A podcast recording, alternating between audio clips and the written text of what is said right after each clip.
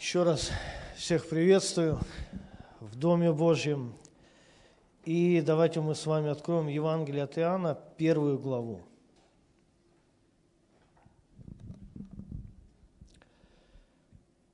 Всегда, когда мы молимся, мы взываем, говорим, Бог наш. Правильно?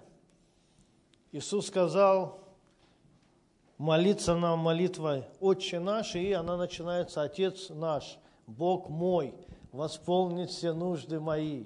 Да, то есть я прихожу к Богу моему, я прославляю Бога своего, я хочу, чтобы Бог пришел ко мне. Правильно? То есть, в принципе, как бы содержание молитв, оно большинство вот такое. И это все хорошо, это все правильно, это все да и аминь.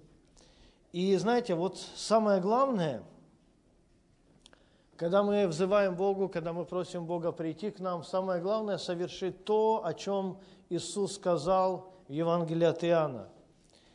И давайте мы прочитаем первая глава, 11 и 12 стих. «Пришел к своим, и свои его не приняли». Вот так бывает пришел к своим. И вот эта интересная мысль, хочу ее больше да, показать, открыть, насколько Бог позволит. И тема сегодняшней проповеди «Пришел к своим». На самом деле, если мы смотрим историю израильского народа, мы видим, что через Авраама, Исаака, Иакова, через патриархов, через их посвящение Богу, мы видим, что евреи стали избранным особенным народом Божьим. Потому что сам Бог сказал в Писании, что единственный народ, которого я избрал себе из всех народов на земле. Да, это хорошо, да, это истина, да, это решение, это благословение Бога. И мы видим, да, что вот как бы в этой избранности – произошло самое ужасное, что Бог избрал народ, но народ в свое время не избрал того, кто избрал их. И мы видим, что Иисус приходит к своему народу. Сын Божий, обещанный, да, то есть через пророков. Сын Божий, который оставил свое божество на небесах, который родился на земле как человек. И вот Иисус приходит в человеческом теле в своему народу, и его народ не принимает. Иисус говорит, пришел к своим, и свои его не приняли. 12 стих. А тем, которые приняли его, то следовательно, свои его не приняли, а приняли кто, да, то есть которые не свои оказались? Которые, да, то есть были вообще чужды заповедей, закона, чужды, да, то есть слова и обетования Божьего, то есть язычники, кем мы с вами и являемся. И мы, верующие из язычников, да, то есть мы верующие во Христа Иисуса, и мы видим тем, которые приняли Его, верующим во имя Его, дал власть быть чадами Божьими. И вот здесь ключевое слово, да, кто принял и кто не принял. И вот здесь очень важный момент. Пришел к своим, и свои его не приняли. Почему? А потому что у своих было очень много своего. Очень много своего. И когда мы приходим к Богу, мы же вот так, если по-честному, мы же приходим со своим к Нему, чтобы рассказать о своем наболевшем, о, сво, о своем прожитом, о своих обидах, о своих непониманиях, о своих нуждах, о своих проблемах, о своих болячках. То есть свои христиане, да, то есть мы, верующие в Иисуса Христа, мы не чужие, мы также свои для Бога. Вообще, как бы в априори нету, да, то есть чужого человека для Бога. Почему? Потому что мы все сотворены Господом по образу и подобию своему. Бог каждого человека сотворил. В принципе, в априори, да, то есть каждый человек, он является своим для Бога. Но не для каждого человека Бог является своим. Господом, Спасителем, Богом, которому, да, то есть люди поклоняются, служат, живут пред Ним. Почему? Потому что у своих было свое. Вы знаете, если посмотреть на взаимоотношения ребенка и родителей, до какого-то определенного возраста дети, которые рождаются в семье, дети, которые живут и общаются с папой, с мамой, у них интереса к тому, что находится в сердце родителей, да, то есть что у них в душе, до какого-то времени их вообще не касается. Почему? Потому что ребенок живет своей жизнью, в своем мире, в свое удовольствие. И если у него что-то не хватает своего, он идет к родителям лишь с одной просьбой, да, чтобы они дали ему что? Свое. Правильно? То есть мы с детства, да, обустраиваем свой мир, свою жизнь свой комфорт, чтобы у нас все было в лучшем виде. И вот это лучшее, что в нас было или у нас было, оно было моим, своим. И заметьте, когда человек взрослеет, я не говорю о цифрах возрастных, потому что кто-то взрослеет в 10 лет, да, а кто-то и в 40 никак не может прорваться – Здесь как бы не физический возраст, да, это как бы внутренние отношения. И когда ты взрослеешь, когда что-то происходит внутри тебя с твоим сердцем, с твоей душой, да, то есть с твоим внутренним состоянием, ты начинаешь понимать, что те, которые всегда с тобой, те, которые заботятся о тебе, что они также чем-то своим живут – что у твоего отца также есть что-то свое, любимое, правильно? Что-то свое, желанное, у твоей мамы есть что-то свое. Но до какого-то времени оно тебе вообще не интересно. Потому что ты думаешь, что у меня есть родители, и самое большое их суперпризвание – это восполнять все мое. Вот как бы Бог создал родителей, чтобы они восполняли мои нужды. О, Господи, спасибо Тебе за них. Но на самом деле, послушайте, взаимоотношения – это взаимность. И гораздо интереснее, да, то есть узнать, что есть в сердцах других людей по отношению ко мне. Чем думают, как мыслят. И вот здесь мы видим, что Иисус пришел к своим, и свои его не приняли. Интересная предыстория, потому что, начиная с книги Малахи, это последняя книга Ветхого Завета, до Иоанна Крестителя, это история уже Нового Завета, мы видим, да, что был период в израильском народе 400 лет молчания. Ну, просто, да, то есть Бог сказал, что так как вы меня игнорируете, не принимаете, да, то есть обходите, да, то есть уходите в свои ценности, приоритеты, я просто помолчу. Лет так на 400. Просто Бог помолчал, лет 400. Знаете, когда Бог замолчал на 400 лет, не было пророчеств, не было пророков, не было, да, то есть каких-то откровений в народе Божьем. Тогда что? Тогда люди стали жить своим. Люди начали жить своим, они начали укореняться в своем, они начали видеть, да, то есть какие-то свои ценности, приоритеты, свои какие-то, да, то есть вот особенности, обычаи. И вот спустя 400 лет приходит Бог к своим, у которых все свое. Конечно же, результат, он очевиден, они его не приняли. Давайте посмотрим на исторический момент, когда Иисус, находясь в человеческом теле, Он пришел в свой родной город Назарет, в котором жил 30 лет, и вот 30 лет Иисусу исполняется, он принимает призвание Бога, он приходит в свой город Назарет.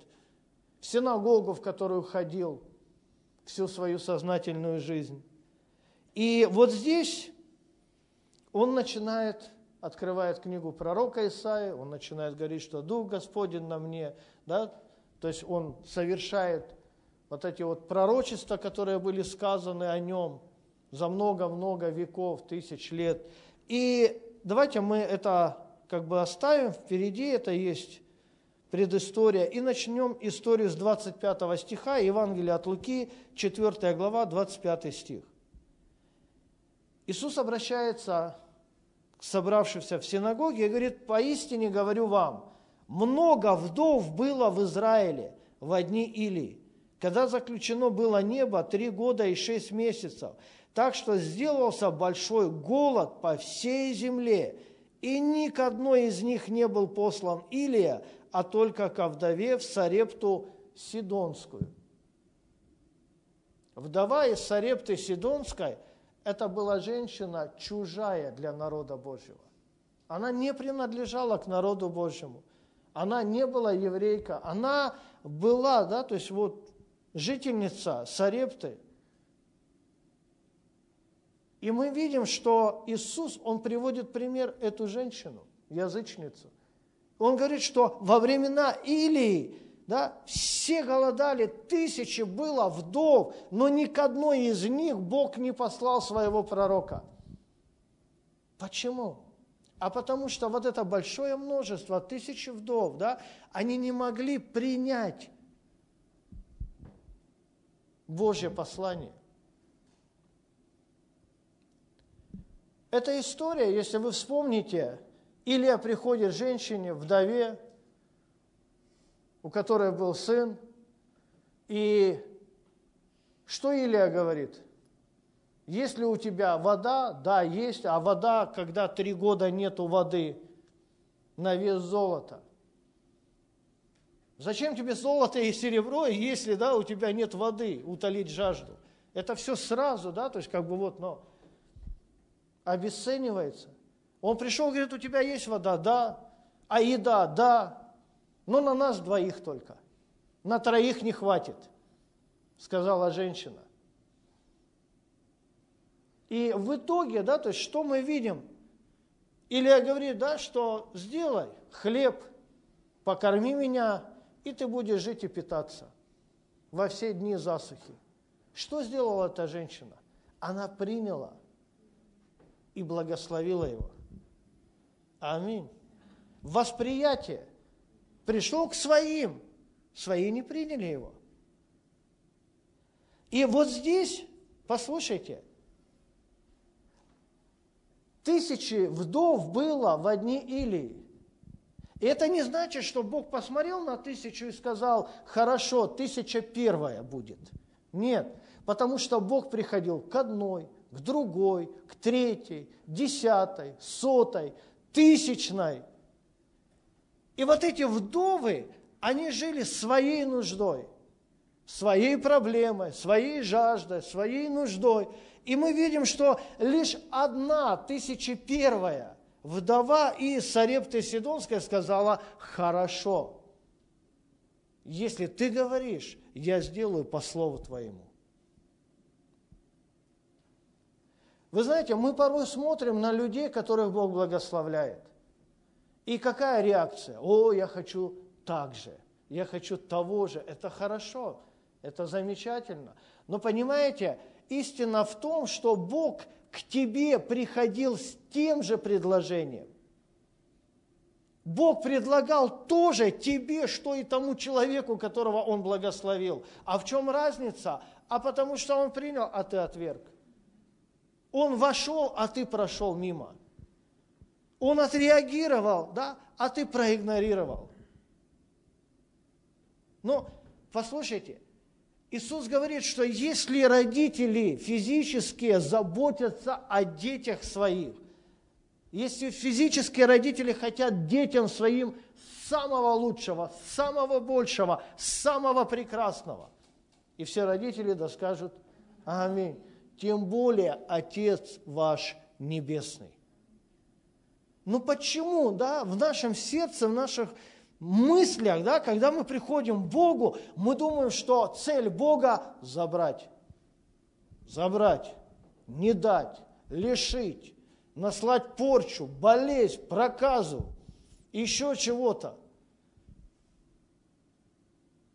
Ну, не от доброго сердца такой взгляд на Бога. Одна из тысяч получила благословение и обеспечение. Почему? А потому что, когда Бог пришел к ней, она сказала, хорошо, я отдам последнее, я отдам свое, я отдам все. И она получила все от Бога. 27 стих. «Много также было прокаженных в Израиле при пророке Елисее, и ни один из них не очистился, кроме Неимана сириянина.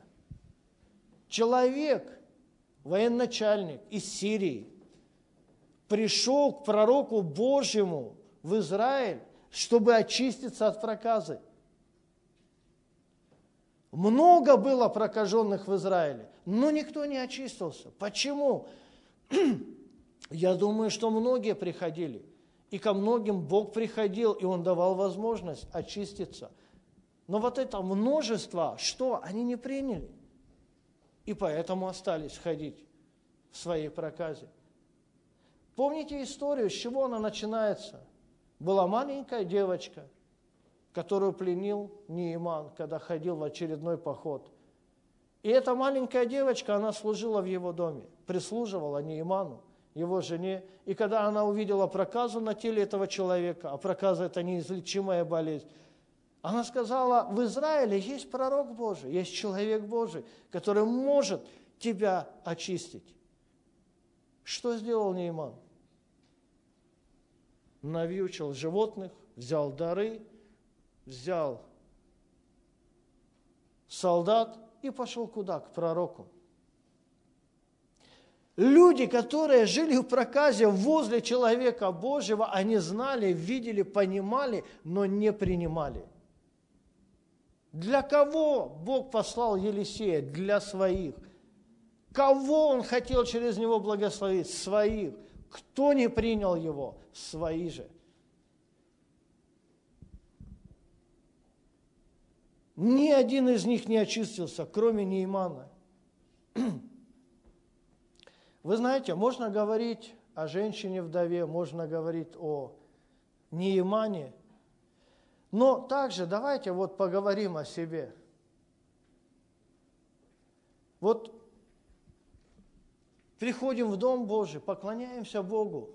Приходят люди и говорят, о, у вас так хорошо, так много Бога, Господь благословляет вас. Да вы что?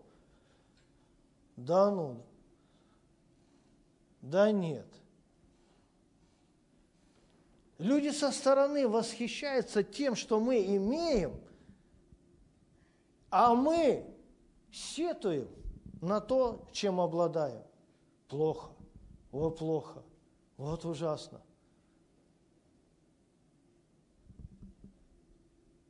Посмотрите, Иисус продолжает в синагоге свою проповедь. Он пришел к своим, помните? Свой Бог пришел к своим. Он привел пример женщины Сарепты Сидонской, потом Неимана Сириянина. И 28 стих, какая реакция? Услышав это, все в синагоге исполнились ярости. Нормально, паства, прихожане, услышали проповедника. Все исполнились ярости. Да, да как так? Это что за послание? Это что такое? Что за вдовы из Сарепты? Что за сирияне? Все исполнились ярости. И встав, выгнали его вон из города. Не только из синагоги, но из города вообще выгнали. Потому что синагога чья? Наша. Город чей? Наш. Жизнь чья? Наша. Ты пришел и посягаешь на чье? на наше. До свидания. Выгнали из города и повели на вершину горы, на которой город их был построен, чтобы свергнуть его. Это насколько быть да, яростным человеком, что не остановиться в синагоге, в городе, еще на край вершины подняться, да, чтобы сбросить, свергнуть Иисуса. Там написано, прошел через них и пошел дальше. От кого? От своих кому? К чужим. И знаете, на самом деле Бог приходит к нам. Бог приходит к тебе. Даже чаще, чем ты того представляешь. Если мы смотрим в Библию, там написано во сне, в сновидении, наяву, прихожу к тебе. Даже в Ветхом Завете Бог говорит, что два-три раза я прихожу к человеку, чтобы отвести душу его от погибели. Но человек не понимает. Максимум, да, что человек может сказать, фух, пронесло. О, слава Богу, да, то есть все хорошо.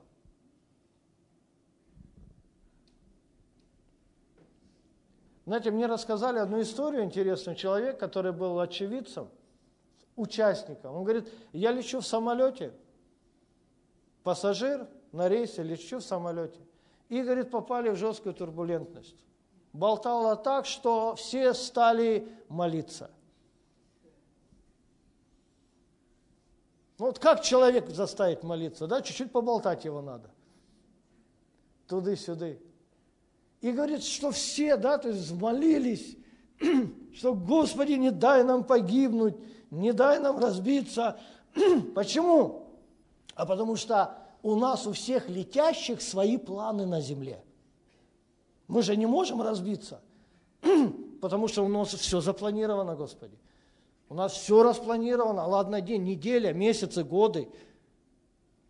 А тут все как-то не по плану пошло. Говорит, все нормально, утряслось, пилоты посадили самолет. И говорит, я выхожу, и как бы вот а, зона выхода с аэропорта, и часовня стоит, открытая. Сколько там, 200-300 пассажиров на борту было. Молились Богу, сильно молились. Говорит, хоть бы кто зашел в часовню. Сказать спасибо, Господи. Хоть бы кто один. Все нормально, пронесло, утряслось. Все, отлично, пошли дальше. Вот посмотри на свою жизнь, когда тебя прижало. О, все нормально. Тут сразу и чтение Библии, и посты пошли, и молитвы пошли, да, то есть, и сразу ты вспомнил тех верующих людей, кто, да, то есть как-то, да, с кем ты знаком, все, надо объединяться, молиться, отпустила, живем дальше, все прекрасно, идем, двигаемся. А ты не думал, почему тебя трясет так часто? Да потому что благодарности нету часто. Вот чем больше благодаришь Бога, тем меньше тебя и трясет. Потому что Бог говорит, а зачем ему потрясение, зачем ему ситуация, если он и так все хорошо делает. Аминь. Аминь. Иисуса приняли так называемые чужие в народе Божьем.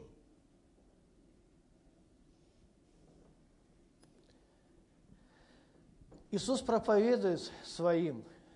Приходит женщина, хананиянка, язычница, говорит, у меня дочь жестоко беснуется, помоги.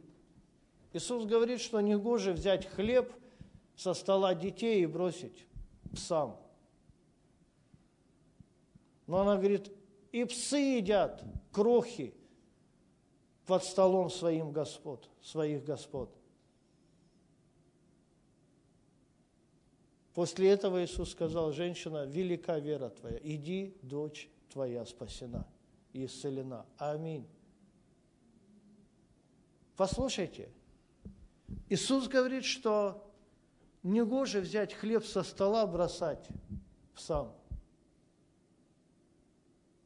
Для этой женщины вообще без разницы, как ее назвали. Если так взять иносказательно, Иисус говорит, вот, ну, что тебе, собака, надо? Ну, давайте так, нормально читать Библию. Она говорит, а какая разница я? Собака, не собака, да? То есть у меня есть нужда, и я готова принять от тебя благословение. Вот когда тебя прижало, тебе без разницы, как тебя называют, правильно? Лишь бы, да, то есть ты получил ответ от Бога. Вот эти вещи мы должны понимать. И кто получил благословение? Чужая женщина из чужого народа. Взял Бог ее и благословил. Почему? А потому что эта чужая женщина с чужого народа захотела сделать Иисуса своим Богом, своим Спасителем, да, то есть тем, который принесет благословение в ее дом. Вот что очень важно. Иисус служит, идет дальше. Десять прокаженных приходят к Нему, кричат, Господи, очисти нас. Иисус говорит, очищаю. И пошли они довольные по своим делам, потому что проказа мешала им сделать свое дело. Один из десяти вернулся и поблагодарил Иисуса. И что Библия говорит? И был он самарянин из чужого народа. Пришел и сказал, Господи, спасибо. Вначале я поблагодарю Тебя, а потом уж пойду делать свои дела. Аминь. Мы с вами когда-то были чужие для Бога, но через Иисуса Христа стали своими. Послание Ефесянам давайте откроем. Послание Ефесянам, вторая глава. 19 стих. Итак, вы уже не чужие. Аминь. Мы не чужие для Бога. Через жертву Иисуса Христа мы стали свои. Вы уже не чужие, не пришельцы, но сограждане святым и свои Богу. Мы свои Богу.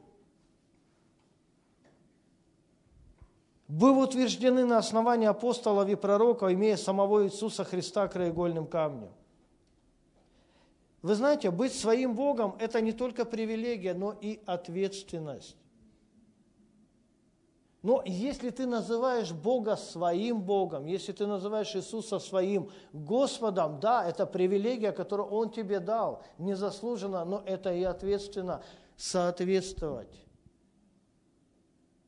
тому званию, тому статусу, который Бог тебе дал, называя твой, тебя сыном, дочерью, своим детем.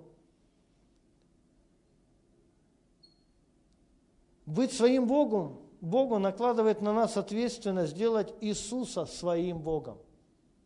Понимаете, Бог назвал нас своими, но вот здесь должна быть взаимность назвать Бога своим, Иисуса своим Господом. Вот здесь, да, то что-то происходит. Те, кто принял Его, дал власть называться и быть детьми Божьими.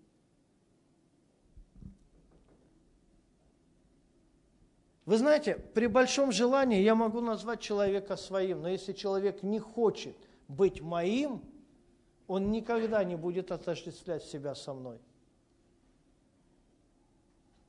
И вот здесь нам нужно что? Просто взаимо. Взаимность. Если Бог назвал нас своими, то и мы должны назвать Иисуса своим Господом. Искать не свое всегда, но и то, что есть в сердце Бога. Не что я, а что, Господи, Ты хочешь.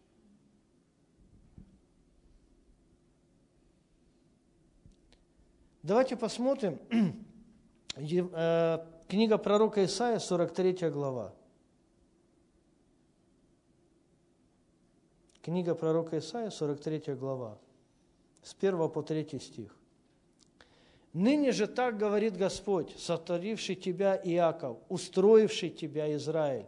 Не бойся, ибо я искупил тебя, назвал тебя по имени твоему. Ты мой».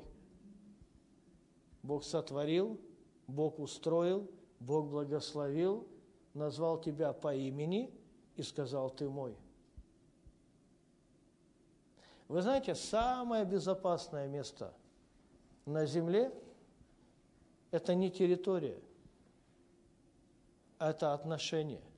Когда ты говоришь, что, Господи, я Твой, значит, посягая на меня, посягают на Тебя.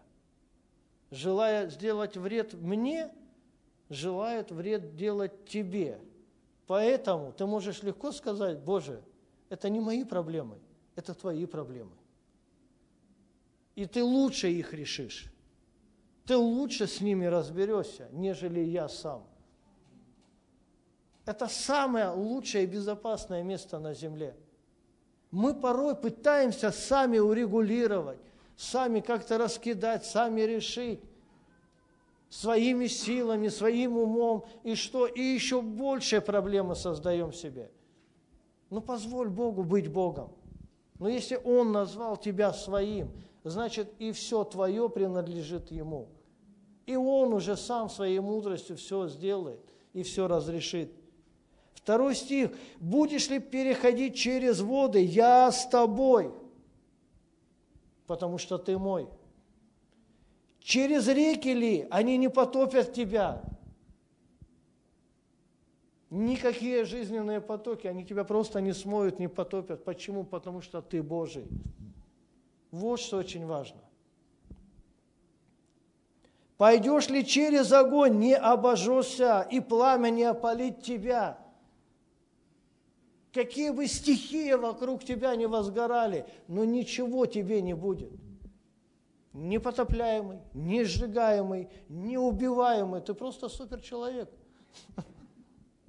Почему? Да? То есть, да потому что Бог назвал тебя своим – Единственное, что тебе нужно, да, то есть просто назвать Иисуса своим Господом. Не просто назвать, но быть в этом, жить в этом, ходить в этом. Вот что очень важно. Ибо я Господь Бог твой, Святой Израилев, Спаситель твой.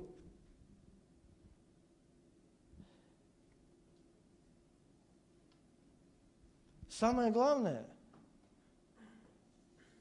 вы знаете, есть, на память пришло, в интернете такой прикол, когда молодой человек или не молодой человек, да, то есть вот ставит свою девушку впереди себя, сам стоит сзади, впереди речка, озеро, да, и говорит, давай как бы падай, доверься мне.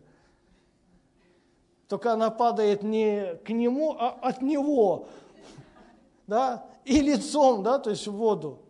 Ха-ха, смешно так. Вы знаете, порой мы так же. Бог говорит, давай, доверься мне. Только мы не в его руки, да, а от него еще большие проблемы. Иисус смотрит говорит, слушай, ну не туда. Вот все, все правильно, только траекторию не от меня, а ко мне. Не от моего, а к моему. Аминь. Вот хочешь посмотреть, как ты выглядишь иногда в глазах Бога, да, вот, вот открой, посмотри, посмейся над собой и правильно впадай в руки Божьи, а не выпадай. Ибо я Господь Бог твой, Святой Израилю, Спаситель твой. Иисус отдал себя, чтобы сделать нас своими. На самом деле это вопрос цены, и Иисус ее заплатил. Чтобы сделать нас своими, Иисус отдал себя. Чтобы сделать Бога своим, нам нужно отдать себя Богу. Аминь. Вот эти вещи, вот, вот отсюда начинается зрелое, да, то есть плодотворное взаимоотношение. Вспомните, что происходит на алтаре, когда два молодых человека, мужчина женщина, заключают завет. Совершается таинство брака. Какие там слова говорятся? я отдаю себя тебе в браке. Есть такое? Поверьте, есть. Если вы ни разу не читали, есть там. Прочитаю вам. Только надо найти кого-то. И противоположная сторона также говорит, и я вверяю себя тебе в браке. И вот отсюда начинается уже зрелая благословенная жизнь. Но также не бывает, да, что вот стоит жених смотрит на невесту и говорит, я вверяю себя тебе в браке. Она говорит, спасибо, а я нет. Я думаю, что это проблема для священника. Ребят, что, что такое? Я не понял. Вроде бы до этого все было хорошо. Но, но так же не бывает, что один хочет, второй не хочет. Один идет, второй уходит. Взаимность. Аминь. Иисус отдал себя, чтобы сделать нас своими. Также и мы должны отдать себя, чтобы сделать Иисуса своим Богом. Вот что очень важно. Евангелие от Матфея, давайте прочитаем 26 главу. Иисус молится в Гефсиманском саду. Отойдя немного, пал на лицо свое, молился и говорил, «Отче мой, если возможно, доминует меня чаша сия. Впрочем, не как я хочу, но как ты. Иисус молится в Гефсиманском саду за ночь до распятия и за три дня до воскресения. Аминь. Вы знаете, не как я хочу, но как ты. Иисус по-человечески смотрел на смерть, но в глазах Бога он видел воскресение. Аминь. Иисус по-человечески видел конец земной жизни, но через Бога увидел начало другой жизни. На самом деле, когда приходят трудности, обстоятельства в нашу жизнь, что мы умоляем Бога, чтобы избежать. Но Просто закончи свою молитву, какая бы она тяжелая ни была, словами Иисуса. Впрочем, не как я хочу, но как ты. И ты увидишь что? Другую жизнь. Другую жизнь, жизнь Божью, благословенную, более превосходную. Потому что цель Бога не забрать, лишить, отдать и благословить. Но не может он, да, то есть насильно это сделать по обоюдному, добровольному желанию. Иисус говорит, что «ибо доброхотно дающего любит Бог». Это не про деньги. Потому что очень часто, да, то есть мы говорим, это упоминаем местописание, когда проповедуем о жертве. Доброхотно дающего любит Бог, когда ты доброхотно себя отдаешь Богу себя отдаешь Богу. Аминь. Не как я хочу, но как ты. И когда мы веряем в себя Богу, тогда что? Тогда мы начинаем видеть Бога. Как Он благословляет, как ведет, как направляет. И что? И мы начинаем понимать, что мы действительно Божьи.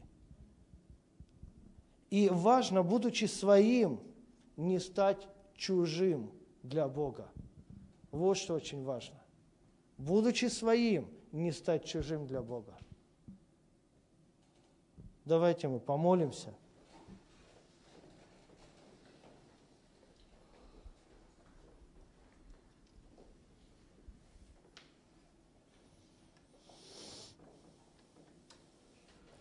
Вы знаете, вот просто библейский совет – Какие бы молитвы вы ни совершали, как бы вы ни молились и чего бы ни просили, но сделайте для себя правило. Завершать, оканчивать всякую молитву словами «Господи, ну ничего я, но что Ты хочешь?» И знаете, я больше чем уверен, ты увидишь другую перспективу, другие возможности, другую альтернативу – которая гораздо больше твоей. Гораздо больше твоей.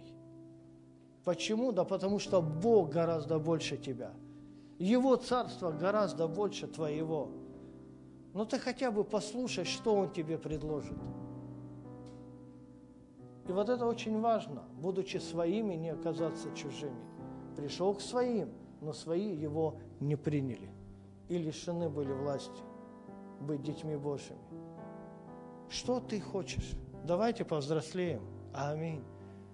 Давайте относиться к Богу не просто дай, восполни, реши, защити, но просто хотя бы изредка хотя бы изредка приходить и говорить, Господь, что ты вообще хочешь для меня?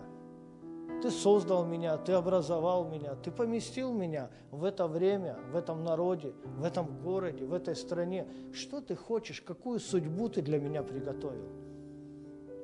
И знаете, что произойдет, если ты действительно так будешь молиться? Произойдет другое, написано в Писании.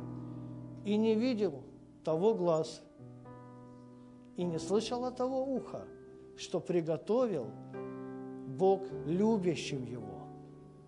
И вдруг ты начинаешь видеть его перспективу. Вдруг ты начинаешь слышать его волю.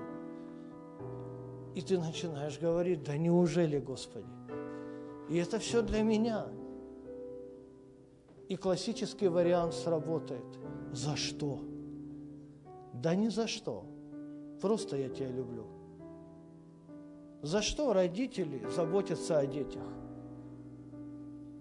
Особенно, да, то есть в их ранние годы. Что они делают? Кушают да какают. За что, Господи? Его благословлять, Его заботиться. Да просто Он есть у тебя. За что? Да просто Он есть. И знаете, когда мы говорим «за что?», да не за что, просто мы есть у Бога. Мы Его народ, мы Его люди, просто Он наш Бог, который хочет нас благословить который хочет дать нам то, что Он приготовил для нас. Хотя бы изредка задавайте вопрос, Господь, что Ты хочешь? И самое главное, принять то, что Он дает. Аминь.